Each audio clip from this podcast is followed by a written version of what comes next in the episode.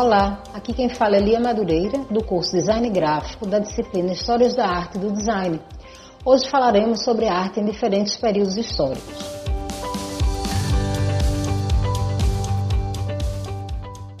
Aproveitando, você que é estudante ou não da rede pública de ensino de Pernambuco e se inscreve no nosso canal do YouTube para ter acesso a mais materiais. Acesse o Educa PE procure o curso na playlist e não esqueça de indicar também para os seus amigos.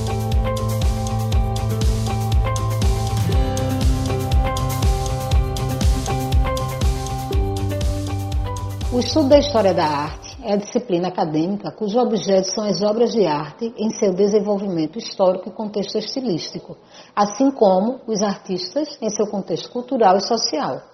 Através de vários métodos de estudo, se analisam as artes visuais, pintura, escultura e arquitetura, por exemplo, mas também outras artes, como a música, a dança e a literatura. Além disso, as artes que são consideradas também industriais e ofícios artísticos, como a ourivesaria, o mobiliário, a moda, entre outros.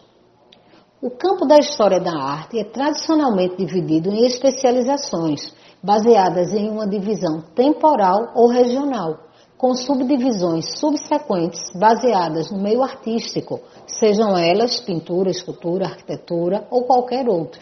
Também em escolas ou artistas específicos.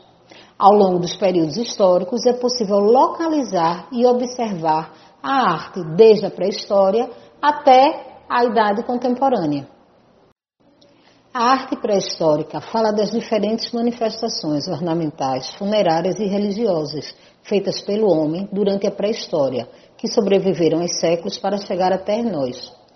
Esta categoria inclui as pinturas rupestres, bem como a arte paleolítica, neolítica e a da Idade dos Metais. Como é evidente, a arte pré-histórica é uma categoria muito ampla, onde existem manifestações visuais de diferentes tipos e em diferentes locais. A arte pré-histórica, em seus diversos significados, foi consequência da expansão e diversificação da espécie humana pelo planeta, dando origem a culturas e civilizações muito diferentes. Cada um deles tinha sua própria visão, embora ainda primitiva, do mundo e de si mesmos. Sabe-se que o homem neandertal colecionava materiais de formas e cores marcantes, com os quais decorava suas cavernas e se despedia dos mortos. As primeiras formas de arte pré-histórica pertencem a esse hominídeo, com mais de 67 mil anos. Mas foram os cromagnos que deixaram mais e melhores traços artísticos, seja na forma de pinturas, gravuras e pequenas esculturas, algumas delas datando de 35 mil anos. A arte pré-histórica é extremamente diversa e contém não apenas desenhos e esculturas que procuravam representar a vida real, mas também utensílios, construções e artefatos para fins funerários. Suas características tendem a apresentar um profundo significado religioso, uma vez que o místico ou o mitológico era um componente fundamental na relação do ser humano com a realidade circundante possuía uma tendência para abstração, estilização, simbolismo e formas esquemáticas, afastando-se de pretensões realistas. No caso da arte rupestre, foi encontrada nas paredes externas ou superficiais das cavernas representação de cenas de caça e símbolos indecifráveis. A arte pré-histórica cobre três grandes períodos cronológicos: a arte paleolítica, que é a mais antiga delas e primitiva também. Consiste principalmente em pinturas e relevos feitos à mão ou com instrumentos de pedra, utilizando técnicas rudimentares ou utilizando pigmentos extraídos de minerais moídos. A arte mesolítica é a arte que apresenta uma transição entre as formas antigas do Paleolítico e as novas do Neolítico, seu registro mais conhecido é originário da Espanha, onde as cenas, as cenas rituais eram representadas por figuras altamente esquemáticas, quase pré-hieroglíficas, razão pela qual também é conhecida como arte esquemática. Nesse momento, o homem passa a fixar mais em determinados locais. A arte neolítica Aconteceu, não é, durante a chamada Revolução Neolítica, em que a humanidade abandonou totalmente a vida errante em favor do sedentarismo. A arte pré-histórica deu uma guinada, surgindo assim novos materiais que foram sendo descobertos com novas técnicas, como a cerâmica. A arte no Egito Antigo. Uma das características do Antigo Egito é sua arte única, com obras monumentais que geralmente tinham um caráter simbólico, funerário ou religioso. Embora o conceito de arte seja moderno, é perfeitamente utilizável na arquitetura, escultura, pintura e joalheria egípcias. Hoje, muitas de suas realizações são consideradas autênticas obras de arte e não simples obras do artesanato. Graças ao clima seco do Egito e por serem cobertos pelas areias do deserto, muitas obras de artes autênticas chegaram em estado de conservação aceitável, apesar de terem, né, desses monumentos terem sido utilizados como pedreiras eh, em épocas de guerra ou ainda terem passado por inúmeros saques. A pintura em baixo relevo egípcio é caracterizada principalmente por apresentar figuras próximas a outras em planos sobrepostos. As imagens são representadas com critérios hierárquicos. Por exemplo, o faraó tem um tamanho maior do que os súditos ou inimigos que estão ao seu lado. Nas representações, há um predomínio da lei da frontalidade, que consiste em representar a cabeça e os membros de perfil, mais os ombros e os olhos de frente. As pinturas são encontradas em papiros e paredes de tumbas, os baixos relevos, principalmente nas paredes dos templos. As cenas mais típicas são as do dia a dia ou do além-vida. A arquitetura religiosa caracteriza-se pela monumentalidade desde o Império Antigo, com o uso de pedra em grandes blocos. São sistemas de construção que se vêem em colunas maciças. Na arquitetura civil, o adobe foi usado em profusão em casas, palácios, fortalezas e paredes com poucos vestígios remanescentes. Essas construções são possíveis graças aos conhecimentos matemáticos e científicos, por vezes desconcertantes para a época. A existência de artistas e artesãos muito experientes e bem organizados e abundância de pedras de corte fácil, como calcário e o arenito. As construções mais originais da arquitetura monumental egípcia são os complexos piramidais, os túmulos e os templos.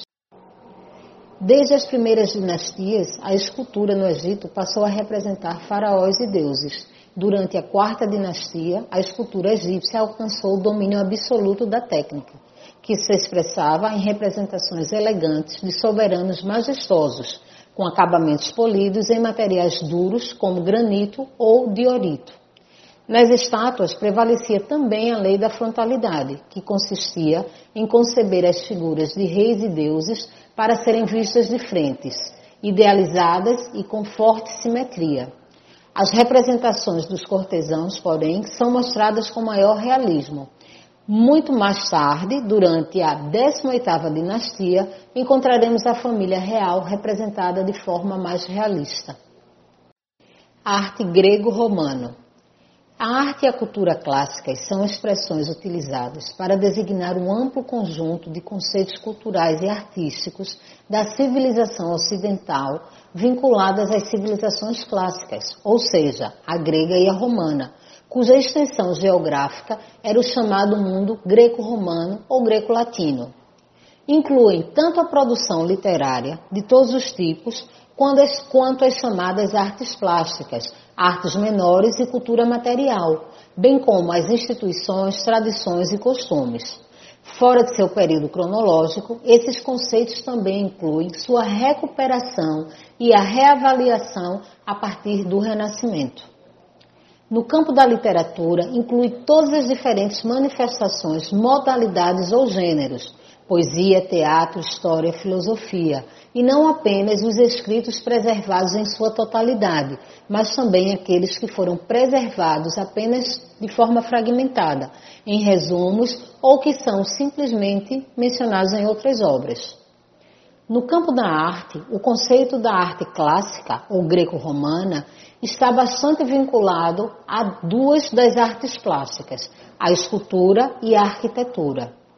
Por outro lado, a utilização do conceito de pintura clássica, dada a escassez de vestígios de pintura da Grécia Antiga ou da pintura da Roma Antiga, à disposição dos pintores do início da Idade Moderna, estende-se a produções pictóricas, o Renascimento clássico, o classicismo do século XVII ou o academicismo posterior, que no contexto cronológico da arte contemporânea se opõe estilisticamente ao conceito de arte moderna e recupera aquela ideia do, da arte greco-romana.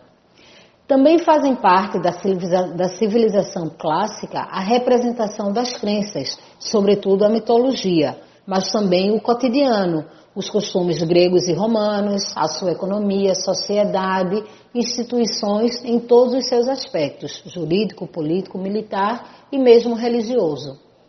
O clássico é um termo importante na história das ideias, pois desempenha uma função complexa, não só nas artes, mas nos campos históricos e teóricos do Ocidente. Idade Média. A arte medieval é uma etapa da história da arte que cobre um prolongado período, do século V ao XV, supondo mais de mil anos de, de história da arte na Europa, no Oriente Médio e África do Norte. Inclui diferentes períodos, cuja avaliação estética está sujeita a critérios variáveis e tem recebido diferentes nomes qualitativos, sendo rotulada inclusive de Idade das Trevas. Uma enorme diversidade de obras de arte pertencentes aos mais diversos gêneros, foram realizadas por artistas anônimos, em condição de artesanato e com pouco prestígio social. Como os demais ofícios, estavam organizadas em regime de guilda. Só no final da Idade Média, especialmente no século XV, eles alcançaram o status de cultivadores das artes plásticas, aumentando em consideração o seu valor social e preparação intelectual. A arte medieval foi expressa em meios muito diferentes, através de diferentes disciplinas artísticas, técnicas e gêneros, como arquitetura, escultura, ourivesaria, manuscritos ilustrados, afrescos, pinturas em painéis, mosaicos, entre outros. As obras de arte medievais surgiram em um contexto em que não havia nem o conceito de arte como fim em si, nem o de beleza como objetivo, nem mesmo o próprio conceito de artista ou artes plásticas. O objeto artístico que hoje consideramos medieval tinha na sociedade em que era produzido um caráter basicamente funcional e cumpria principalmente três tarefas: ser uma oferta a Deus, aos santos e aos mortos, para obter a sua graça, a sua indulgência. Por isso, mesmo aqueles que, como São Francisco de Assis, promoviam a pobreza, não duvidavam da, da, legitimidade da riqueza dos ornamentos de igrejas, mosteiros ou outros locais de culto, visto que essa riqueza era tida como uma oferta necessária a Deus, para o qual foram necessários os melhores materiais e as melhores técnicas. Depois, era intermediário entre o mundo sobrenatural e o mundo humano, fazendo nele visíveis as realidades divinas segundo a máxima paulina, do visível ao invisível. As imagens medievais costumavam ter uma função pedagógica, explicar os dogmas da fé cristã e da história sagrada. E por fim, é, se afirmava, era uma afirmação de poder. Por um lado, do poder de Deus e da igreja, né, o poder religioso, de outro lado, o poder político, de imperadores, reis e das próprias instituições eclesiásticas. No final da Idade Média, meios suficientes foram surgindo em outros agentes sociais. Houve o aparecimento da burguesia, que passou então a encomendar obras de arte. Renascimento. Renascença é o nome dado no século XIX a um amplo movimento cultural ocorrido na Europa Ocidental durante os séculos XV e XVI. Foi um período de transição entre a Idade Média e o início da Idade Moderna. Seus principais expoentes estão no campo das artes, embora também tenha havido uma renovação nas ciências, tanto naturais quanto humanas. A cidade de Florença, na Itália, foi o berço e o desenvolvimento desse movimento, que mais tarde se espalhou pela Europa. O Renascimento foi o resultado da difusão das ideias do humanismo, que determinou uma nova concepção do homem e do mundo. O termo Renascimento foi usado para reivindicar certos elementos da cultura clássica grega e romana e foi originalmente aplicado como um retorno aos seus valores e à livre contemplação da natureza após séculos de predominância de uma cultura mais rígida e de um tipo de mentalidade estabelecido na Europa medieval. Nessa nova etapa, foi proposta uma nova forma de ver o mundo e o ser humano, com novas abordagens nos campos das artes, política, filosofia e ciência, substituindo o teocentrismo medieval pelo antropocentrismo. Até o século XV, todos os livros eram escritos à mão, um processo lento e extremamente trabalhoso. A prensa de Gutenberg, que permitia fazer várias cópias do mesmo livro, favoreceu a rápida disseminação de novas ideias políticas e religiosas por toda a Europa. Os livros eram escritos por monges no escritório de um mosteiro. A prensa foi fabricada por Gutenberg em 1453. Era um método mecânico de reprodução de textos e imagens em papel ou materiais semelhantes, que consistia em aplicar tinta, geralmente oleosa, sobre peças metálicas para transferi-la para o papel por pressão. Era baseado em um sistema de impressão de tipo móvel, já utilizado na China. Os tipos móveis são normalmente peças metálicas em forma de prisma. São criadas a partir de uma liga de chumbo e estanho. Cada uma dessas peças contém um caractere ou símbolo em relevo espelhado invertido. A invenção do tipo móvel é atribuída a Gutenberg. A imprensa representa o terceiro marco na comunicação, depois da linguagem e da escrita, que constituem uma base muito importante e essencial na história da humanidade. O método se espalhou rapidamente pelas principais cidades e apenas 30 anos após a invenção já havia imprensas em mais de 110 locais na Europa Ocidental. A Itália passou a ser o país com maior atividade na impressão, superando inclusive os alemães. As cidades mais ativas foram Veneza, Milão e Florença. Espanha, França e Inglaterra tiveram menos atividade, já que o comércio do livro era em grande parte das edições italianas. Durante o século XVI, a imprensa manteve a sua expansão ascendente, destacando-se a cidade de Antuérpia como um grande centro gráfico, embora inicialmente se dedicassem a abastecer o mercado da clientela de comerciantes e da burguesia dessa própria cidade. Como a impressão de livros era mais rápida, havia mais livros em grandes quantidades e as pessoas podiam aprender agora por meio deles.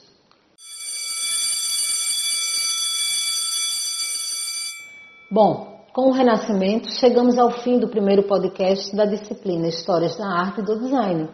No próximo capítulo, trataremos sobre a arte moderna e pós-moderna. Até lá!